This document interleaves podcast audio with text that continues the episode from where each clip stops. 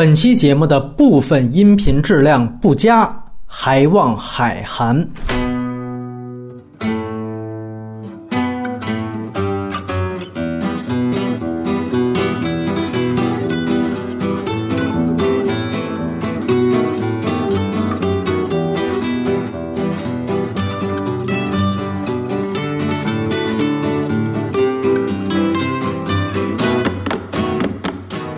迎收听反派马后炮特别节目，我是波米，我是静姐，我是顿河。哎，希望大家点击一下页中的广告模块，又是一年一度的十佳评选啊！正如大家在页面看到的，我们像前两年一样，仍然邀请了该年度上过反派影评长节目的所有嘉宾，几乎啊，那么列出了大家的十佳的榜单。当然。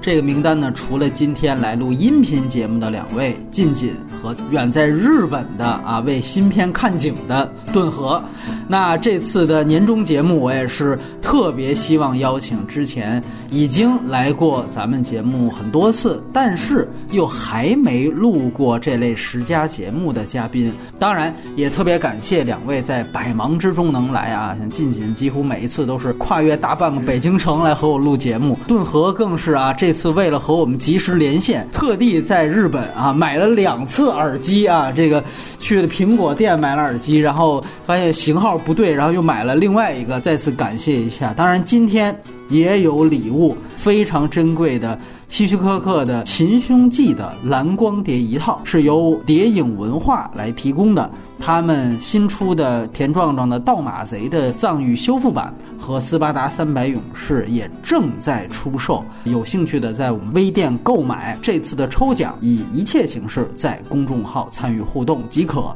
今年我们还是有一个在呃大众投票的时候一个小小的失误，就是有一部电影叫做《超大号美人》，当时我们并没有放进到那个投票的那个选项当中，但是我给到所有嘉宾的大名单里面是有的。然后照例，咱们三位啊作为录音频节目的都要先回答这样几个问题，你在选择接下来的时间。和过誉的时候，是否考虑到了删减因素？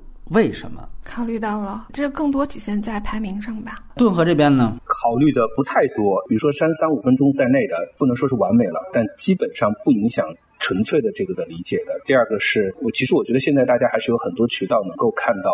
这个完整的版本，正确的、不正确的、官方的、非官方的、大荧幕的还是怎样？我是觉得，如果我们做一个年终总结，我相对来讲还是会愿意从整个影片的情况来说。当然了，我既然聊这个话题，就再次声讨一下这个审查制度。呃，我其实标准和去年一样，我考虑了，但是十佳里边我也排了真正在院线上有删减的电影。然后第三个问题可能更关键一些，呃，你选择十佳的主要标准是什么？标准是看了这个片单之后才定的。哦，就决定定一个双重标准。OK，就是从可能排名越低，比如说十名到六名这样，我更看重它是否有拿来主义的价值。哦，就是能否呃为我所用，为我所用。OK，就虽然我也不知道为什么要操这门心，但是我会一直会想这个问题，就是如果我们抛去审查的这种限度，或者或者是比如极高的工业水准的这种门槛的话，能否有值得我们用的地方？这是我考虑的。那。可能越往上的名次，就越看重个人喜好。我会更尊重自己的感受，甚至是偏见。我觉得我跟季季的标准也差不多吧。这个名单我拿到的时候，咱们排除掉龙猫不说哈，名单里面基本上也有三五年内的电影放在一起在做这个比较。比如说这个小萝莉的猴神大叔，我都觉得应该呃对四年前，而且新的颁奖季也来了，我们居然还在讨论上一个奥斯卡颁奖季的电影。所以我觉得这个名单也确实是就像说的是拿到之后才来定。然后第二个标准，我觉得既然是一个商业院线上映的，可能跟我们每年很多这出的所谓的十佳还是不一样，你会更多的考虑主流价值观也好啊，或者是商业性也好。我今年跟前两年在这标准上不太一样的是，前两年。我花了大量的时间去在十佳这个节目上去补片子。前两年我的片单的呈现可能更相当于一个十佳遗珠那类的电影，就可能除了第一名会有一个比较大众的选择。今年呢，就是心有余力不足，老了无所谓了，所以可能今年的片单相对来说会比较主流一些。但是每年我都会依据我的分数，最终还是做出一个调整，可能会把当时打分明明偏高的片子可能往后排。当然这些可能都是在一。个及格线之上的这样的一个恒定范围内，闲话就不多说了，先来统一的公布自己六到十名的最佳，然后统一的说一下理由。东河老师，哎，这次十到六名你先。我的第十名是爱猫之城，第九名是马戏之王，第八名是网络迷踪，第七名是头号玩家，第六名是全知道。其实这个十佳名单，我是希望它能够更多元一点。爱猫之城，我不是在大荧幕上看的，我看到这个名单的时候蛮兴奋的。原来它在影院里。上过了，我自己有养养宠物哈，有养两只柴犬，本身对这个电影，包括对土耳其，我觉得都还有蛮好的亲切感。我也推荐大家来看这部电影。今天来讲的话，很少能看到非主流国家地区的电影，我确实希望它在我们在引进片的这个整个的这个可能性上会更多一些。第九名是《马戏之王》，其实《马戏之王》我我在我的这个最被过誉的这个影片里面，其实在《马戏之王》和我会说的那部影片里边犹豫了很久，把他们位置恰好调换了。最初看完《马戏之王》的时候，没有那么喜欢，因为我觉得这个情节、呃三观的逻辑都有一些呃问题。但是我后来想了一下，一定要放进一个音乐片的原因，是因为我觉得我们的华语音乐片这么多年，在陈可辛的那个呃《如果爱》之后，一直没有一个好的音乐片。这个音乐片可能给了大家一个。一个标准吧，音乐片最重要的就是音乐。听说了这个《马戏之王》的这个原声碟，在英国好像整个的音乐榜单上盘踞了半年之久吧。啊，我自己也快一年的时间过去了，经常还能想起里面的这个旋律和音乐。我觉得经典的音乐片，从这个默片时期到现在来讲的话，基本上都是这样。它强调了音乐和歌曲在影片中的位置和作用。那其实。马戏之王是一个很好的模板，我我就不提是哪些部哈，但我过去几年里面看到了一些，包括很有名的导演做的音乐片的努力，好像都有一些本末倒置，忽略了音乐在音乐片中的地位和作用，这是我想就放进来马戏之王的一个原因。然后第八部是网络迷踪，其实就是提供了一种小成本。抖机灵和这种娱乐化的电影的一个拍摄模板。原来想起啊引进片的话，那一定是大成大制作。但事实上，我们也能看到这样的小成本的外国电影的这个制作模式。其实我觉得对我们来讲也是一个借鉴吧。啊，我本身对这个电影的好感度一般，我觉得它的这种讨巧多过了真正的电影的质感。但是我仍然觉得它也是一个可参考的方向，或者说是一个呃类型拼图里的一个不可或缺的一个模块。这是放的八九十。那第七就是头号玩家，正好是跟网络迷踪成为一个对比的，那就是可以看到好莱坞的大导演在把握年轻题材，所谓的追寻年轻人的这个步伐里头，你会看到他是身心合一的，他不把年轻观众低质化。而且他的情怀是非常的高级和隐忍的，这也是我非常喜欢头号玩家的一个原因。虽然我我自己从有些角度，我也就会觉得他有些。冗长和杂语哈，但是整整个的大的商业制作，尤其在贴合年轻人的趣味度上，那种尝试是我特别敬佩和欣赏的。第六就是《全知道》，韦斯安德森影片里面，我觉得我个人来讲是排在后面的。但是你要知道，能在中国的大荧幕上看到韦斯安德森的电影，是一件多么难得和幸福的事情。我希望我们的引进片商能继续对电影观众有信心，多去引进和做推广这样电影的。鼓励，这样的话，我们将来可能能在大荧幕上看到更多的作品。行，那这是顿河这边聊的已经足够详细了，然后我们现在赶快听一下。近锦这边的十到六名，邓和老师好像跟我们标准一样，但是我们片子没有一部是一样的。哎，我也跟我一部都不一样。对，我第十名是巨齿鲨，第九名是奇迹男孩，第八名是神秘巨星，第七名是爱在记忆消失前，第六名是生存加速。有一部重合的，来来聊一聊。对，巨齿鲨也是我最后一分钟的决定。嗯，因为当时在大荧幕上看这个片子还是蛮兴奋的，就是它作为怪兽片真的是一点零的，嗯，而且是一种大家都在认认真真演一个巨老无比的套路的感觉。但是它是能让我看到了一种合拍片的可能性，甚至我最兴奋的一点是，他把灾难发生的地选择在了中国。对一个具体的城市，这个是我之前的观影经历是没有在大荧幕上看到过的。我就瞬间脑补了，比如什么喀纳斯湖怪、神农架、什么雪纹之类的这种东西，也许都是有落地的可能性的。怪兽片仍然是跟我们有联系的，才会更增加我们的观感吧。嗯，奇迹男孩这个片子是一个善良的代名词，他选起了这个女男主角，虽然是比较悲惨，他并不卖惨，而且选起了多视角的一个进入。虽然从功能上讲，它其实是是选取了每个人都有可能被误解或者是被忽视的一个地方的这个点，但是从整体氛围上，它其实营造出了这个南韩被优待的那种文本的氛围，就是它的语境。它当然是很童话的，但这样的世界是值得我们去奋斗的。我看完以后感觉到非常的舒适，甚至这种舒适是我在看到简介的时候不曾想会有的。我以为我要看到一个悲惨的故事，但其实并不是。嗯，神秘巨星这个是我觉得它与当代生活和媒介联系是非常紧密的。其实像《好声音》之类的。音乐节目已经很多年了，我们听到的故事都是选手在上面讲，但并没有一个故事是真的一个选手本身与这个节目通过媒介发生一种命运转折的这样的一个故事形式。嗯，我觉得它出现是跟当下性结合的非常紧密的，而且他在讲到这个家暴父亲对于家庭影响的时候，他给了女儿几个暴力倾向的动作，其实家暴也潜移默化的影响在了女儿身上。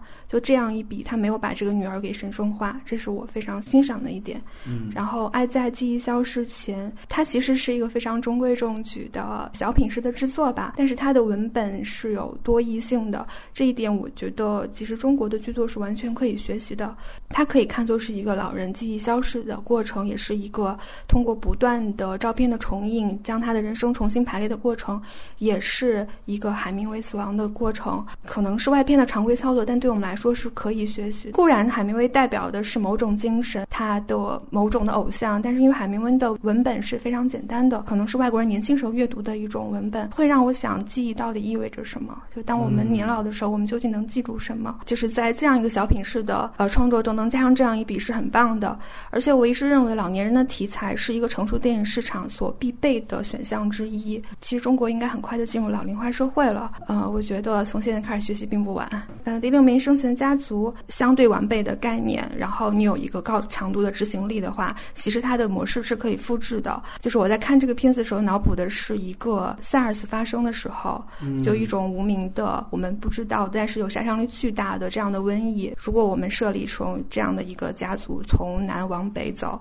而又因为说呼吸传播，所以你不能乘坐就是人人流密集的交通工具，你也只能比如说骑个自行车或者怎么样。然后你可以完全不提这个瘟疫的名字，轻易去营造出来那整个的氛围，然后它又结合了公路片和家庭片，就是我觉得这是一种公式，也许我们可以去学习。哎哎，非常好。那还是那个问题，你有没有什么忍痛割爱的电影吗？没有。选出来已经很不容易了。哦，行行行，哎，辛苦了啊！我来说一下我的十到六名。第十名是《寂静之地》，第九名是《碟中谍六》，第八名是《黑豹》，第七名是《虎胆追凶》，第六名是《生存家族》。第十名我在《网络迷踪》和《寂静之地》之间二选一，最终我选择了前者，《网络迷踪》成为了我的一个忍痛割爱的东西，因为我觉得特别明显，我们之所以做这个东西，还是一个大银幕向的。当他们我觉得都水平差不多的时候，我会觉得显显然，你看《寂静之地》是一个放在大银幕上看最有必要的电影，可能。你放在电脑上看，放在哪怕电视上看，这可能就是它的平庸或者它的问题会被放大，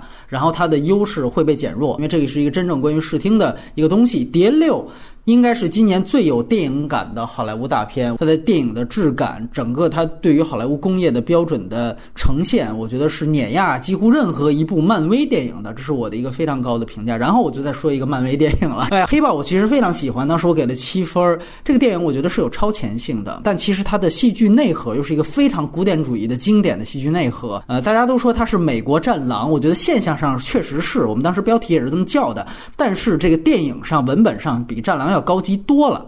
大家都说这个片子是政治正确，但是可能很多人都忘了。我再提醒一句，它并不是一个打白人的电影。这个电影它其实是以黑人内部矛盾为轴的。你可以把它看作一个黑权运动的一个演变过程，是马尔科姆 X 和马丁路德金的两种黑权文化的代表。文化背景是远比漫威其他电影要深厚的多。这个时候我也下一个判断，我觉得再过二三十年去看。漫威现在的这样一个辉煌，它这个所谓的宇宙概念，从一个影史的角度去看漫威电影，我觉得这个可能是最后。它真正能留下来的唯一的一个电影，它是具有文化含义的一个电影。它是颁奖季大热，可能很多人都会每一次颁奖都会吐槽一次。对不起，我不站在你们这边，我非常非常支持黑豹。当然，我还放了一个和它相对的，就是《虎胆追凶》这个电影，可能很多人没太听说过。这其实是美国的一个罕见的一个右派电影，它是一个川普价值观执行的一个电影。我觉得也是必须得展现出来，美国或者好莱坞，它不仅仅是有白左的这一面，或者左派电影的这一面，它其实还有另外一面。虽然它在烂番茄这样的白左的媒体的控制下，它被打得非常惨啊，它的这个分数非常非常低。但是这个电影是一个完成度极高的 B 级片。它的整个的血浆的满足，当然在内地遭遇到严重删减，所以这是我把它往后调的原因。但是如果你看到完整版的话，他是这个人皮客栈的导演，他在这里面做到的所有的血浆的场景一点都不比人皮客栈要低，而且它本身和故事以及他想传递的这个右派的价值观是结合的非常紧密的。就是布鲁斯威利这样的一个人，他就是在呼唤中产阶级的白人男性，你们要拿出你们真正的。刚强，而且他开始出设置的初始人设是一个白人中产阶级，整个政治政治正确的倾压下，你们已经完全怂了，你们不敢对任何有色裔有任何的表达。就我看到这个电影的时候，我是马上眼前一亮，我之前几乎没看过这样的白人的电影，好莱坞的电影能够发生在现在这样的一个时代，是美国割裂的时代。我觉得他作为一个。另外一种文化现象也是非常不一样的一个值得被提及的一个事儿，但是我还是要强调，它是有非常明确的影像风格。从开场的那个长镜头，你就能够看出来，这个作为一个 B 级片，它有着比 B 级片要求更高的工业水准的呈现。这个也是无论你左右派的观点，我觉得都不能忽视的一点，所以我特别想提及《虎胆追凶》，而且我也把它和《黑豹》放在一起，我觉得就做一个对比就好了。然后第六名《生存家族》，哎，这个跟近近完全排名都一样。我觉得这里要强调就是，我也是选出来之后才发现，《寂静之地》跟《生存家族》其实是很像的，一个就是科幻的概念，然后另外一个其实走的是一个温情的概念。我觉得同样是高概念，但是两个电影他们的方向完全不一样。寂静之地是完全走的视听语言的方向，而生存家族更多是文本上的精密。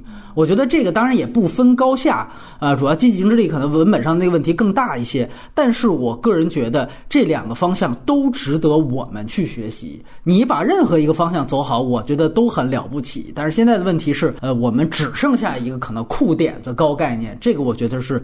最遗憾的，然后我也觉得，就是日本的真人电影现在也是处于一个非常弱势的一个状态。柯南什么各种在日本屠榜，呃，我也总觉得日本真人电影不能只靠失之愈合吧。然后顿河来说你的第五名，第五名我也可能跟大家不一样，我是摘星奇缘。此处应该有掌声啊！我这鼓一下掌，来来来来简述一下你的理由。我觉得摘星奇缘是一部被误解了的电影，这里面有两层的误解。第一层的误解是很多人在看这部电影抨击他。第一个点位是外国人对于中国的刻板印象还停留在多年以前。那这里面其实有两个问题，他的选择是在新加坡。那么其实是我们对新加坡有误解。这些三十年代的旧歌是放在了一个新加坡的传统华人。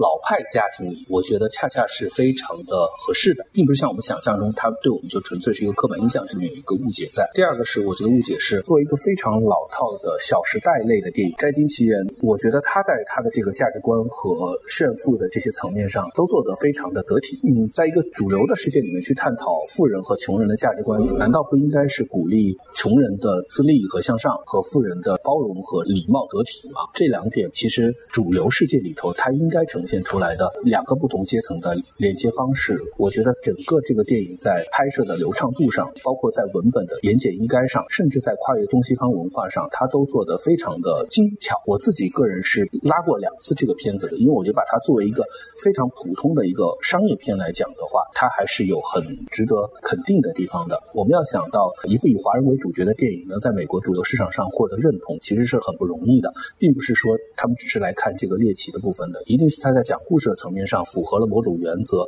符合了某种规则，也能够被人接受。所以我觉得它是一个很好的可参考的模板。不管是我们了解西方人怎么看待中国人，还是了解一个少数族裔的这样的一个作品如何进入主流市场，我觉得都是一个很可借鉴的模板。我把它排在第五位，多少是我觉得它被低估了。理由也很充足。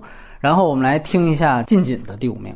第五名《寂静之地》，我写出来确实发现它跟《圣诞家族》有很大的利益上的相似点，就是从一个高概念出发。但是我觉得这部电影它除了视听之外，不晓得为什么我看到它是一部家庭惊悚的片子。嗯，它探讨的主题是对于他者的恐惧给外化成一种看不见的怪物，包括他把家人之间那种非常微妙的憎恨，包括对于父母对于孩子的憎恶。就比如说那个小女儿是个聋子的角色。对，其实她是强迫父母在即使没有怪物的情况下，也是需要打手语的。嗯，其实是强迫他们进入到了那个一个既定的体系之中，而这个体系正好适用于怪物来的这样一个大的环境。包括呃新生儿的诞生，即使我们不再去深究为什么他们会怀孕这个这个 bug 的话，其实生产那个是对于母亲极大的一个痛苦。我甚至觉得这个片子是把那些无法言说的非常微妙的家庭成员之间的累赘感与。憎恶感，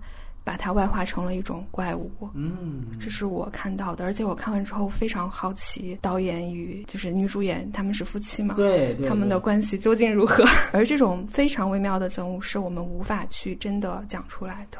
所以这正是“寂静”这个词的关键词，哎，非常有意思。那我再补一个问题，就是我你跟我都把他们选上了，但是你的顺序不一样，你觉得它高于《生存家族》？可能《生存家族》它还是讲一个家庭的。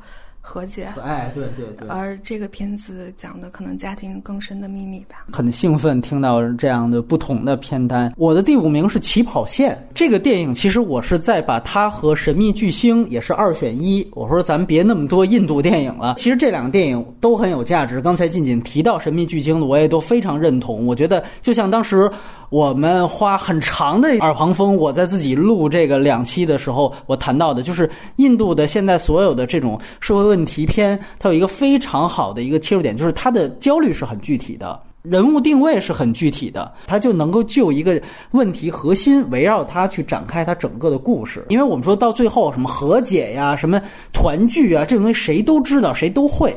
看的不是这个结果，看的就是你呈现的问题到底是什么，你能不能触发各个阶层的焦虑，并且去解决？我觉得他在触发焦虑这方面和国产片的时候我们会谈到的《我不是药神》有相似的东西，但是我觉得他在解决这些焦虑和最后呈现这样的一个问题结果的时候，他并没有有一个特别明显的和解，或者说就说动谁。我觉得我还是很印象深刻，最后伊尔凡可汗。在富人面前做了一番演讲，我说这电影要完。但实际上你会发现，最后他做完演讲，他带着他孩子走了，富人没有任何的触动。如果他不想去做这样的一个事情，他可以不放这样一个演讲，或者把最后也弄成一种特别一点零的狗血。但是他其实做这样的一个最后的结果的交代，他其实非常明确，就是阶层的固化是谁也改变不了谁的，我们最后只能自己离开。我记得当时底下很多评论就说：“哎，怎么最后这电影事情什么都没解决？没解决正是它的现实性所在。”我觉得在有一些狗血和生硬的那种唱唱跳跳起来的那种感觉之下，他。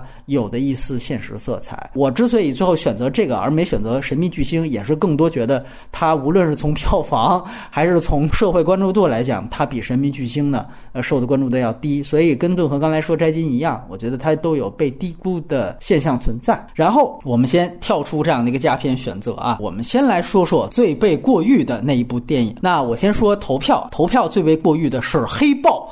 啊，它的得票率高达了百分之十二点九六，当然这个是来自于另外一个投票了，它的最终得票数将近一千票。其实对比去年，我们最被过誉的是《衰霸》，但是《衰霸》一来是它同时还入选了投票的十佳，呃，然后另外一个就是得票数和得票率也比去年的《衰霸》要高，就显然大家对这部电影的反感要远高于《衰霸》一些。然后我顺便说，得票第二高的是《海王》，有七百多票，得票第三高的是《水形物语》，这个是。投票最被过誉的，那从顿河这儿，你来聊聊你觉得最被过誉的一部电影，然后说一下理由。有请。我这儿最被过誉的电影，呃，我选的《小偷家族》。粉到深处自然黑，是吧？所以一到这环节，我们就容易撕起来。来，有请。也没有，我对于最被过誉这件事情的理解是，它本身就。有一个欲在那里，对吧？就是说有一个确实大家恨不得是交口称赞才好的一个标准。你说到的这个黑豹，其实就像你说的，你已经是少数的捍卫者了。那这个玉也恐怕只是美国市场的玉。那我觉得，你比如说，你说美国人在评价中国的《战狼》是最被过誉的电影，这就有点奇怪。我刚才也说了，其实我是在《马戏之王》恰好把他们俩最后时间换了一个位置。我本人当然还是很喜欢失之愈合一贯的作品，我也是很很有幸在是在戛纳看的《小偷家族》的首映，也非常的喜欢。我在想的是两个问题，一个问题是为什么是失之愈合是这部电影？拿到了金棕榈，在他的作品序列里头，不是他最佳的代表作，这是我可能现在都已经会心里比较很确定的一件事情。第二个事情是对他来讲的话，已经达成了一个阶段性的目标，用了所有的擅长的部分，已经做到了炉火纯青的地步，在记忆特别强大的时候。你就会期待他能走出一个舒适区，再去一个更有意思的地方。这个是基于我我自己对于施之玉和导演的一个期许吧。我会在想，这个玉是不是来的有点晚，或者是来的有点不恰如其分和不恰如其时。其二是随着颁奖季资源的呃陆续出来，很多片子重看第二遍，我恰恰觉得今年的戛纳有很多电影都值得被反复的看。而且我觉得我们好像之前有讨论过一个话题，是说在影史上有些片子是会掉分的，可能。小偷家族是会是那种起点很高，但是分数会往下。然而，像今年戛纳的有些电影可能是起点分不会那么高，但是会将来会往上。所以我是基于这两点，就当做是一个粉丝的咒怨吧。哎，这个选择完全没想到，但是顿河说的我都非常同意。来，我们听听近锦的选择。我非常认同顿河老师的标准，就他首先得玉，嗯，所以我选的就是金狮和奥斯卡的双料得主。哦，《水星物语》，同时也在他与小偷家族之间纠结了一。《水星物语》在特罗的序列里头绝不是最好的，它远远逊于《潘神的迷宫》。它在金狮的序列里也绝不是上流作品。它这个故事就是观感之无趣，我看完内心毫无波动。就是他讲了边缘人的爱情故事，然后顺带以现在的视角再回看，比如说当时的其他的边缘人、同性恋者，然后黑人女工等等这些，就是实在是不敢相信这是他拍的片子。我也说一下小偷。我没有看过，就是全版，就是我只看的删减版。我会反复想这个片子，它的剧作上这种逆向编码的技巧，当我意识到这一点的时候，它效率就不是那么高了。嗯，就是我当我有一个想法说我要写一家人，然后这一家人其实并不真的是一家人。嗯，但是你最后才知道这个事情，那我在前面就是不断的以细节像编织一个篮子一样去编织它的时候，我在回看的时候，它的效用就减低了。对我来说，这部不是最。好的是之愈合，所以你其实是这两部都有犹豫过，最后你要选一部，还是坚持《水晶物语》？如果说失之愈合这部还是让我心里想了很久的话，《水晶物语》在我心里连波澜都没有，理由也是非常清楚的。然后我选的二零一八年最被过誉的影片是《头号玩家》。啊，这其实也没有什么想不到的。我因为是投票的组织者，所以我天天的就在看大家的投票，然后就发现这个黑豹是最被过誉的，然后头号玩家这个票数蹭蹭的往上涨。所以好吧，我其实更多的是一个对于投票的一个反应。这个电影和《复联三》这两部电影是我在半年前看完，我就觉得今年可能是引进片就这两部二选一了。然后国产片也有是两部二选一，我觉得都不可能出现第三部的选择在我这儿。那最后为什么选《头号玩家》？是因为它最终被誉的更高一些。因为大家如果注意到《复联三》的话，其实它在出资源之后，它的分儿是持续往下掉的。漫威的片子都是这样啊，一个非常大的特点。但是《头号玩家》依然坚挺啊，在豆瓣上依然是八点七、八点八这样一个分数。我其实觉得它的核心是卖情怀，就是我非常难以想象，在一个。《黑客帝国》已经拍出来二十年，到今年二零一九年已经是二十年了。这样的一个前提下，有人还会嗨这种极其死板的去展现网络世界的电影？我觉得他还没有《夏日大作战》或者甚至是今年的《无敌破坏王二》对于网络世界的展现更有现代感。我还是那个问题，就是这部电影算是科幻片吗？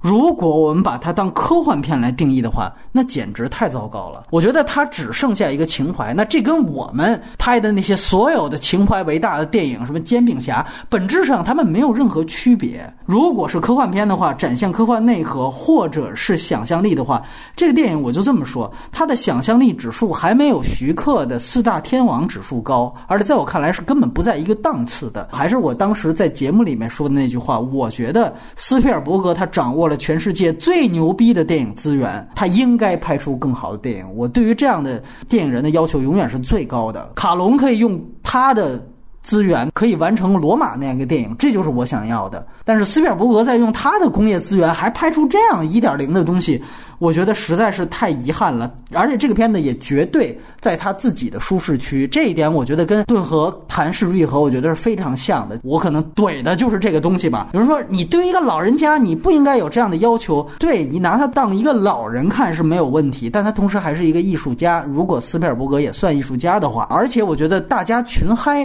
那不就是一种过誉吗？所以我觉得这个是我毫不犹豫的最后选择头号玩家当做最被过誉的一个原因。然后咱们来赶快说大家的第四名的选择。我第四名选的是《毒液》，因为有两个原因。第一个是漫威系几乎已经在过去的时间里面主导了整个超级英雄的走向，而且我觉得漫威朝着一个由于过于庞大而显得非常笨重的。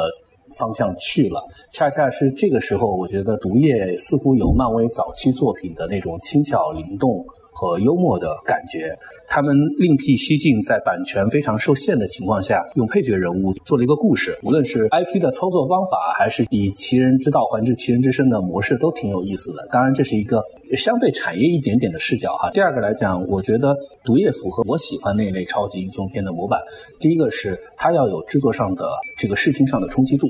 但是又不会陷入到纯视听的这种冲击里面。一个是像你说的《碟中谍》，我对这种纯粹从头到尾的这种展现这种极限的东西，轰炸到后期是有些麻木，并且放弃剧情了。第二种是《海王》，其实我觉得《海王》的制作。体量太不匹配他所构建的宏大世界了，里面服化道之简陋，实在是让人发指。我觉得毒液在这种超级英雄的制作和故事的匹配上是非常合适的。它有让你在视听上感到刺激的地方，也有剧作上轻巧和快速推进的部分，也有这种幽默的个性的设置。看这样一部无脑影片，你不累，也挺轻松，也也挺有意思。这是我心目中的超级英雄的模板。就选择跟反派听友是一样的，《碟中谍六》，这是我就是二零一八年在影。影院得到商业观影满足最好的一部电影，嗯，一点也不累，就看得非常的开心，就是出来以后有一种巨大的满足感，也想蹦山去。他最好的做到了与观众与商业片的一种契约关系。我非常知道我要看到的三点，第一点是阿汤哥怎么去进行动作上的革新，他要玩什么样的花样，嗯，要有什么样的场面。第二点是我想看到整个世界安全格局。的焦虑感如何反映在他的谍战戏中？嗯，这是可能，因为它毕竟是一个谍战片嘛，就是，呃，而且好莱坞编剧他一方面在这方面是跟得非常紧的，就比如说核弹的位置是选择到哪个国家，其实都是也是有现实的指涉的。然后第三点是，我会非常想看到，在这部电影中出现了什么样的女性角色。而对于《碟中谍》女性角色的期待，她是有力量的、有趣的女性。这个期待，我觉得对于这样的谍战片是非常不容易的。就是我不会这样去期待零零七。OK，我知道她大概是一个什么样的人设，因为我知道她每次都会有不同的就是变形或怎么样，但都是一个也未必是势均力敌，但至少是不落窠臼的女性形象，我都会很兴奋。而我看。看完这一部《碟中谍》时候，我是得到了满足。我的第四名是《摘金奇缘》。当时 顿河一出来之后，我是说行，今天有有一些非常惊人的默契。之前真的没通过气。我在跟晋锦那期做的这节目，还有邓科长，然后我们做完之后，我前两天跟父母又看了一遍。我父母都非常爱看，尤其是最后麻将戏，马上就觉得我完全能 get 到这个点是什么意思。觉得所有影片前面可能稍微模糊的地方也就马上通了。文化障碍有的时候取决于电影的表达，又有时候取决于我们。有色眼镜吧，我觉得顿河刚才说的很多东西我都认同啊，但是我自己因为也做了长节目，我在这里面想表达的就是，这是我真的个人。是比较喜欢的一个电影，我觉得这是我一个很私人的选择，就是它非常打动我，我自己都没想到，我最后被打动的时候，我自己都没想，我说这个电影为什么能打动我？然后一边说一边就随着那个 Yellow 的中国版的那个韵律，尤其到最后打麻将戏和整个的头等舱跟经济舱对位的那场戏，确实你几乎可以说他在情感上真的是完全打动到我，就跟《碟中谍六》一样，它是建立在一个极为流畅的、以极为高的工业水准之上，所以我自。然，你在有一定观影基础之后，你会被这个东西去打动。然后一些可能国产片，它的方向跟意思，就我说爱情片或者浪漫元素的意思是一样，但可能就是因为它技术东西太糙，所以我看不下去。然后另外关于文化背景，我觉得还是当时我们分析过的一样，我觉得这里面当然是有非常深层次的，无论是人物还是角色，他在人文化方面的讨论，我觉得这些都是不能被抹杀的。虽然它是一个小妞电影的外壳，这个让很多人直接就拒绝进入去讨论啊，这个电影是有深度，但是不代表它不存在。关于文化东西，我在长节目已经说的更多了，我这里只是想表达，这个是我私人非常非常喜欢的。一个电影，虽然我没感动到哭啊，但是我真的是被打动了。补充你刚才说的两个点，我们很容易看到的是，像这个《碟中谍》在工业上的流畅性，非常认同你说的《摘星奇缘》，它是在这类作品上面的好莱坞工业的这种流畅系统一种体现。他的那场麻将戏，他是做了很好的功课的。这个女孩是放弃了一把小胡，成就了对方的一把大胡。包括他说到的“我们都是自己人”这样的一语双关，他的文本上非常简洁。你说到的求婚那场戏，他用他。他母亲的那个戒指非常简洁的表明了他获得了他男主角妈妈的认同。你就看到他这种文本上的简洁有效啊，我确实觉得是非常非常值得学习和肯定。说用私人情感来讲，如果大家在阅片量在有一定基础上还能被他打动到，说明他在编织的这种技巧上是非常的流畅无痕的。他是被低估和被带着一种预设的一种讨论。忽略掉的一个作品。然后这次呢，要不然我们先颠倒一下顺序吧。我们先让静静来谈一谈你的第三名。前三名都是私人电影，第三名是《湮灭》。它不是一个符号完全对位的电影，所以它解读空间非常大。我就说一下我看到的点吧。我觉得它是一个也许很少见的对于生与死有思辨关系的科幻电影。到底基因杂交算不算一种生？自我的复制算不算？其实它中间有一个解读的钥匙，就是女主角在看一本书叫。永生的海拉，它讲的就是海拉就是一个得了癌症的黑人女性。但他的细胞被保留在实验室里，用作了许多癌症的治疗。那你说他是生还是死？从那个泡泡里出来的人都得癌症死，因为癌症是一种嗯细胞无限增殖的方式嘛。嗯，呃，那如果是在那个区域内的这个增殖的方式得到改进的时候，那这是不是同时是一种生？这个反复的过程会让我一直在想这个命题，所以这是一部很私人的电影。呃，其实也不私人，你看大家的选择也是很高的。然后顿河来说，你第三名。呃，我第三名选的也是市之愈合，但我选的是第三度嫌疑人。哎，你看看，聊这个片单的时候，多少都有一些补偿心理在。然后第三度嫌疑人，我个人认为是失之愈合非常被低估的一个作品，也是失之愈合的影片。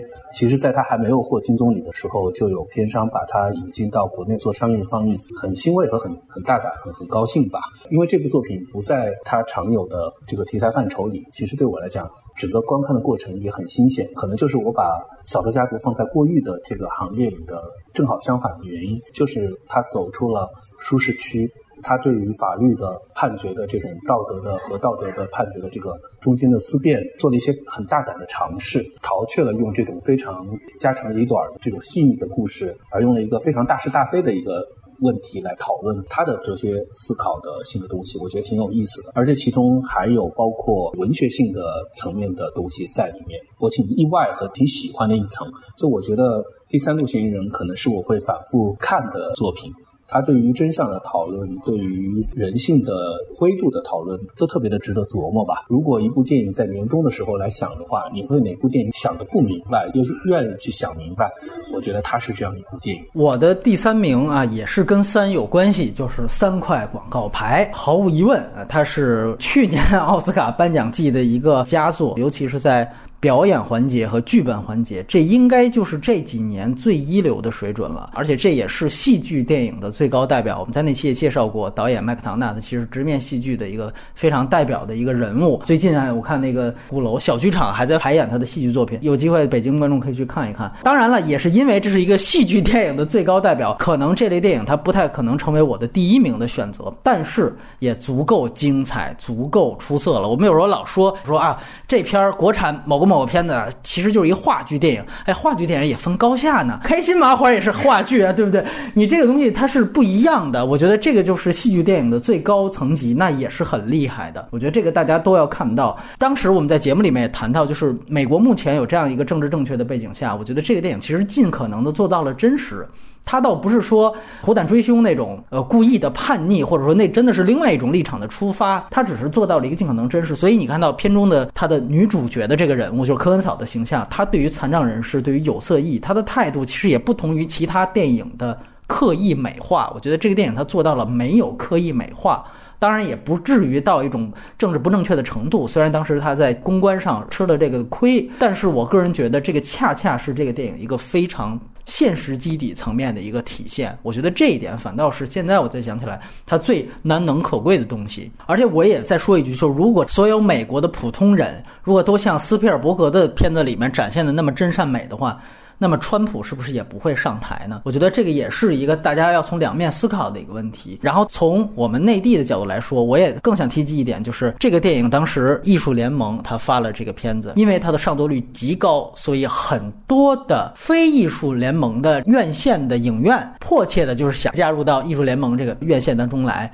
我觉得这也是一个院线层面特别好的一件事情。虽然这个片子最后只拿到了五千万的票房，但是上座率那么高，业内的尤其是影院。端的从业者开始思考，是不是什么艺术院线里面一定就是放闷片儿？按照咱们这个都是不用普及的一个概念，但是在很多真正的我们说这个制发放放映端的环节的，可能还是有很多刻板和偏见的想法。三块广告牌，我觉得在这方面其实也有非常大的推进作用。提到了《地球最后夜晚》这件事情，这里边最简单说一句，我觉得真正适合但是又有突破的拓展的放映方式，可能就是三块广告牌这种，它不是那么激进的啊，呃，营销式的，但是它同。同时也有他自己的贡献所在。既然聊引进片，我也扣“引进”这两个字。我觉得这一点是反倒这个环节我更想说的。这是第三名，然后紧接着就是最后头两名了，还是从近景这边的第二名。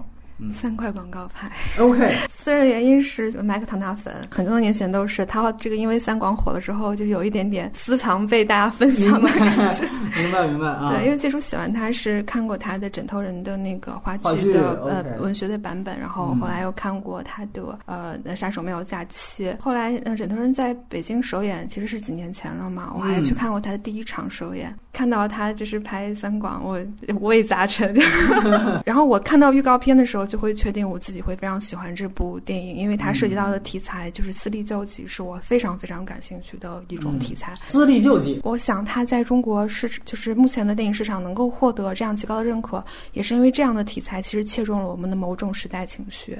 私立救济就是当我们没有办法从正常的途径经过公权力获得正义的时候，嗯，我们要怎么办？我们是不是可以用自己的非违法的方式去获得？就是包括之前新闻上也会说什么农夫。千里追凶啊，这样的一个故事，也许都是所谓有改变潜力吧。但是显显然，三广这方面做的是非常好的，而且他塑造了那么一个可信的女性形象。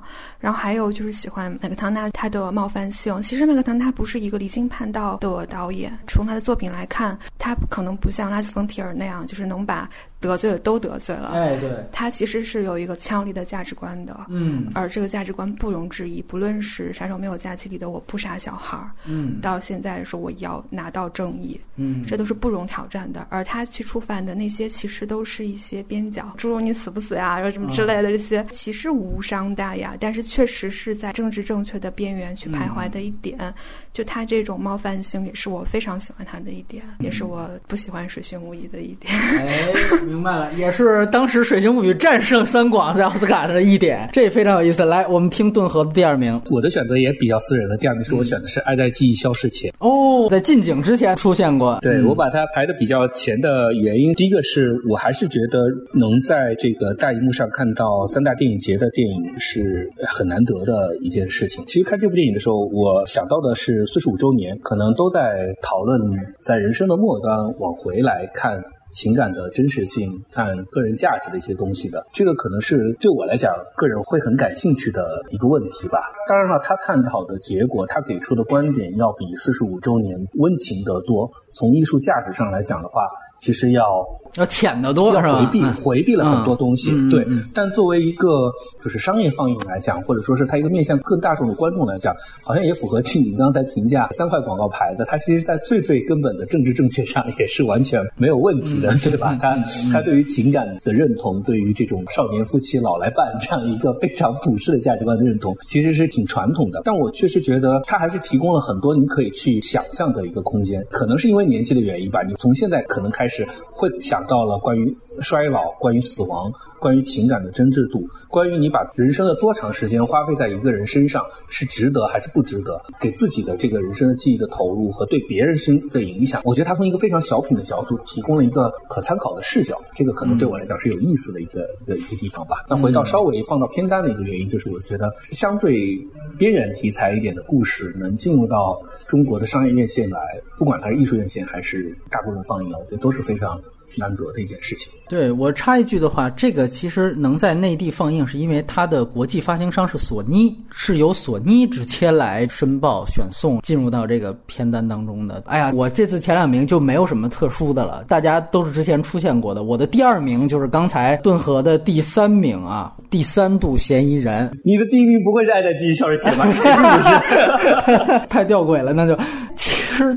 顿河已经把我说的所有话都说完了，这是这是他先说的一个好处，你知道吧？而且我觉得另外一个巧合是，第三度嫌疑人、三块广告牌和爱在记忆消失前，他们是一届威尼斯的主竞赛，他们最后都输给了《睡醒物语》，对，所以这个是也是不得不提，就是一七年的威尼斯的主竞赛，这都是小花絮。当时我记得谈到第三度嫌疑人的时候，大家也都会说，你看。失之愈合这个最近就是创作末期，已经再而衰，三而竭了啊！这比海更深，已经发配到戛纳第二单元，到第三度嫌疑人直接就威尼斯了，就感觉那意思好像这一部是啊非常无悬念的，就是他的生涯最差的作品一样。呃，我恰恰是不这么觉得，而且二零一八年最大的两个褒奖，一个我给到了资源方面的罗马，还有一个就是这个电影，就是因为能够看到两个已经功成名就的导演。敢于突破，敢于走出舒适区，他带领了他真正的影迷也走出舒适区。有一个作者论的话，我们一定要判断，就是你是只看到你想看到的那类电影，然后这个导演恰巧拍了，还是你真的是了解或者喜欢作者的东西？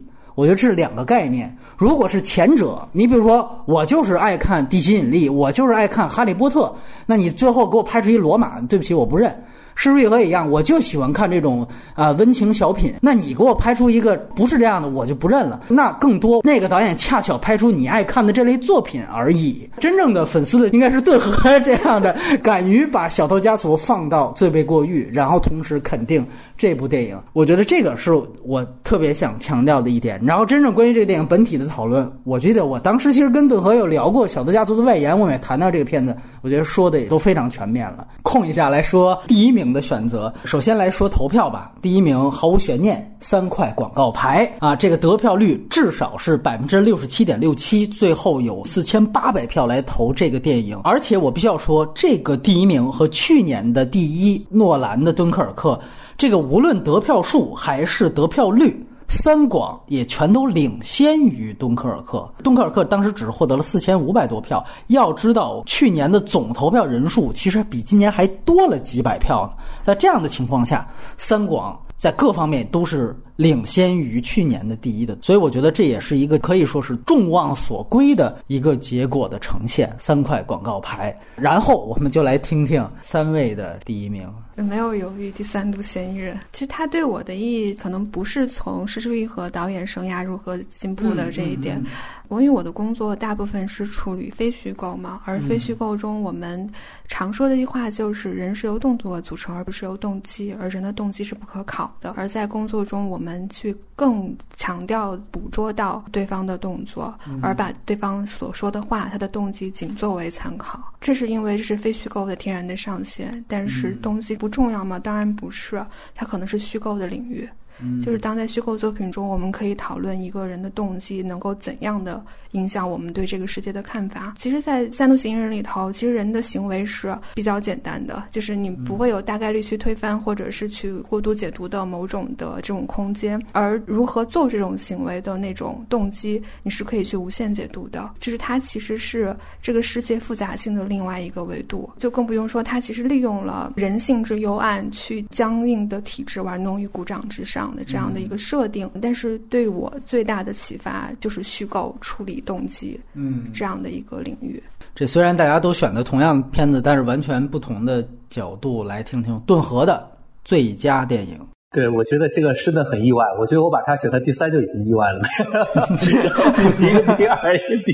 不过我觉得静静说的很有道理。作为一个补充来讲的话，第三度嫌疑人为小偷家族的创作提供了非常坚实的基础，而这个原因可能也就是静静刚才说的，他充分考虑到了动作和动机之间的联系和区别。小偷家族之所以能够。成立和完整是建立在这条的基础上的。它不仅是走出舒适区，其实是为它舒适区的实现铺垫了一个更好的一个基础。因为是第一的名额，真的没什么可说的。在这一点上，我是非常通俗和庸众的。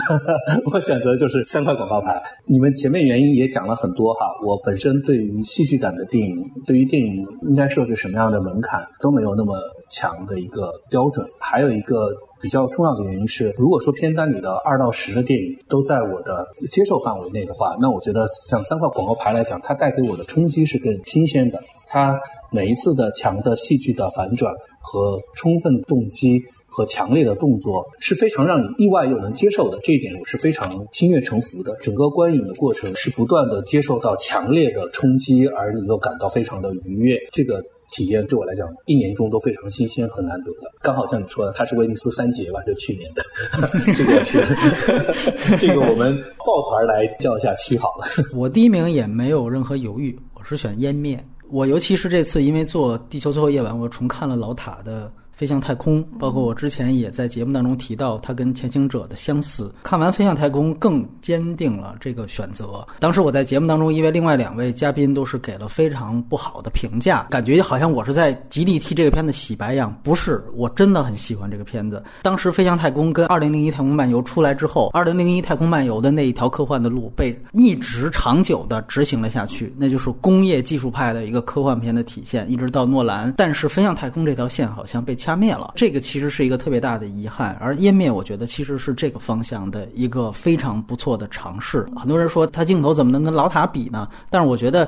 本身我们在一个通俗和主流的维度去聊这个片子，它有这样的一个方向，而且它有自己的非常高的完成度，这就已经足够了。它整个电影的方向就是新的，是另开一个维度的科幻片。有人也说这个片子是什么克苏鲁什么东西，我完全不认同。《水形物语》你可以这样去理解，《海王》你可以这样理解。我觉得它的设定方法就是它根本不去讨论对方的那个外星东西是什么，它其实设定的是一种类似于不可知论的这样的一个设定。有人说它技术上不好啊，没有那么多硬科幻的东西。对，就是像当时你知道《飞向太空》在美国上映的时候，它包装的是苏联版的《二零零一太空漫游》，结果被美国的评论圈骂得非常惨。整个比如说飞行器飞起来的这样的场景拍的都极其粗糙，但所有技术方面的问题其实一点都不妨碍那个电影的伟大。这个电影我觉得也是启发我科幻片整个观影套路的这样的一个电影。当然，我提一句，内地的删减虽然只删了一分钟，但是它删掉了仅有的所有它可能出现的这种血腥片段。好在这个是网飞投资的一个片子，它早在。删减之前就已经出了资源了，而且这个其实在美国也是有它发行上的一个非常大的一个意义。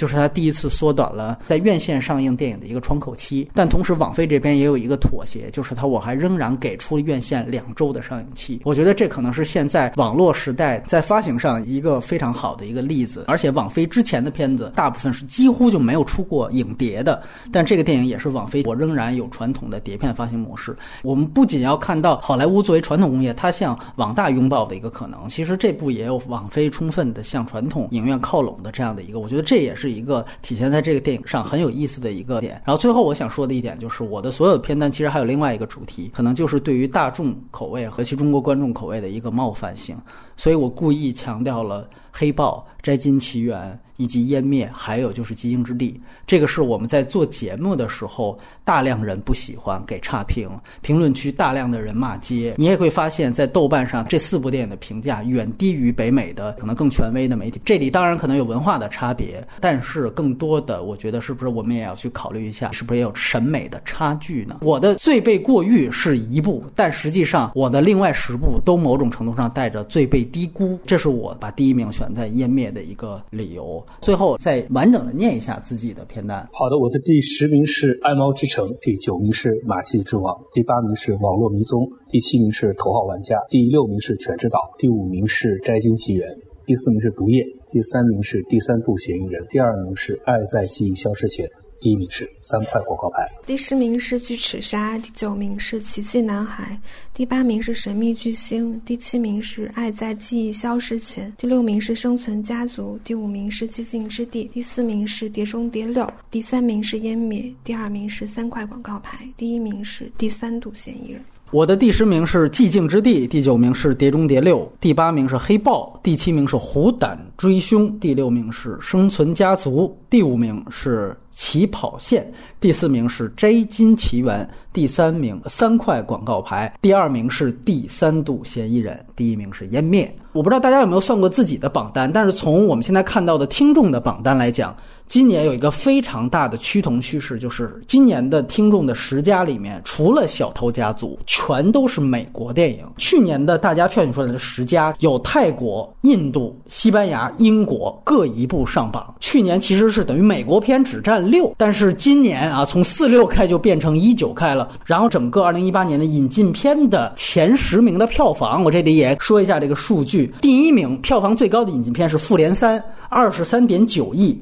第二名是《毒液》，十八点七亿；第三名是《海王》，十八点五亿；第四名是《侏罗纪世界二》，十六点九六亿；第五名是《头号玩家》，十三点九七亿；第六名是《碟中谍六》，十二点四六亿；第七名是《巨齿鲨》，十点五二亿；第八名是《狂暴巨兽》，十点零四亿；第九名是《蚁人二》，八点三二亿；第十名《神秘巨星》。七点四七亿，这个我觉得也是非常有意思。一七年是九部过十亿啊，这次变成了八部，头名速八拿到了二十六点七亿，而今年复联三其实都没上二十四亿。但是我觉得有一点是，漫威红了这么多年，这是漫威第一次在内地成为引进片年冠。可能很多人都没意识到，从零八年的钢铁侠，其实他们一直都没有拿到过年冠。这中间有阿凡达，有卡神，有速激系列和变形金刚系。系列常年霸占这个引进片的年冠榜单，漫威在相当的人看来，其实是在引进片市场是有点高逼格的，哎，不接地气的。复联三是第一次让超级英雄电影拿到了这个头名的一个位置。有另外一点也可以让大家注意的是，虽然这些年票房榜上这些片子的主演都是那几位，不是超英挂的咖，像星爵这次是凭借复联三跟侏罗纪世界二，他都是重要角色，包括还有唐尼，不然就是肌肉挂的男星郭达呀、严。实啊，这样的，他们确实都是有连续多年作品都是进到票房前十，确实是票房的担当。但是真正靠纯粹个人影响力连续两年上榜的，还有就是阿米尔汗，一七年是衰霸。一八年是神秘巨星，所以是你爸爸还是你爸爸？巨齿鲨作为合拍片，一来是过十亿，二来是进入到票房前十，它是长城之后第二部过十亿的合拍片。但是它其实市场的反响是，还有各方面其实远比长城要好，因为长城过十亿你是应该的，你没有更高就已经很车祸了，对吧？而且口碑也是一个灾难级，所以这个是在整个市场的一个总览。最后我不知道两位对于整个一八年和前两年的对比，你觉得有什么感想没有？看到这个片单之后。觉得有几个特点吧，一个就是猫片、狗片太多了哦，就是我自己真的数了一下，狗片中有六部，然后猫片有两部哦，然后印度片有六部，占了十分之一的。你为什么把印度跟猫狗 放在一起说？你这个我不知道引进者就是引引进这么多猫狗片的用意何在啊？这是不是一种懒政？反正这过审是没有就是任何问题嘛，合家欢，然后也许评分还不错，而且一月份也还有两部狗片，没错，就是一条狗使命二。对对对对对，还有一个营救汪星人，对，这个真的让我非常的疑惑。嗯，还有就是它这个片子其实是非常老的，就像《猴神大叔》一五年的片子，然后《流浪猫》鲍勃一六年的片子，对，很陈旧的一个事情，而且就让我越来越深的觉得，其实在中国看到的引进片与世界影坛已经有越来越深的隔阂。嗯，就你不能够指望说通过目前的引进片，你能知道世界影坛发生了什么。嗯，就我们看到的完全不是一个物种。哎，就是这一点是让我非常。难过的吧？嗯，对，所以其实从这个角度来说，还是要说一句，当时三广跟《水形物语》能同步上映，还是挺好的一件事情。而且我必须得说，一九年的话，在那个颁奖季，听说罗马也被买了啊。虽然这个我们知道必须要被删减，但是也听说片方在等奥斯卡的这个最后的结果，因为它也很有可能是一个大种子。我觉得近景观感很重要。虽然你是第一次来我们聊我们十佳，你像我一样已经聊到第三年的话，你对这件事已经很麻木了啊。我 说一六年就这样，一一年就这样。但是第二点，我觉得越来越大家感到急迫，也是因为像网飞这样的东西的存在。其实湮灭在内地其实仅仅比北美晚了两三个月而已。这个在这种小众影片来讲，这已经是挺快的速度了。但是这已经没有任何吸引力了，就是因为有网，它可以瞬间出资源。包括罗马也一样，你这次再像去年的《三冠王牌》或前年的《爱乐之城》，你多来压一个二月的奥斯卡档期。但是没有用，最好的资源也已经早就都出了，所以我觉得网络时代有一点好吧，就是对于引进片和引进片商现在有更高的要求，给予影片窗口期的时间越来越短，这也是一个大势所趋。原来我听说在英国还是哪有一个什么九周计划还是十周计划，要十周之后才有。包括法国现在因为这个事情也是戛纳退了罗马，但是我相信在全世界的大部分地区，窗口就会压缩的越来越多。我还是坚持以院为先，任何的收益还是应该在影院。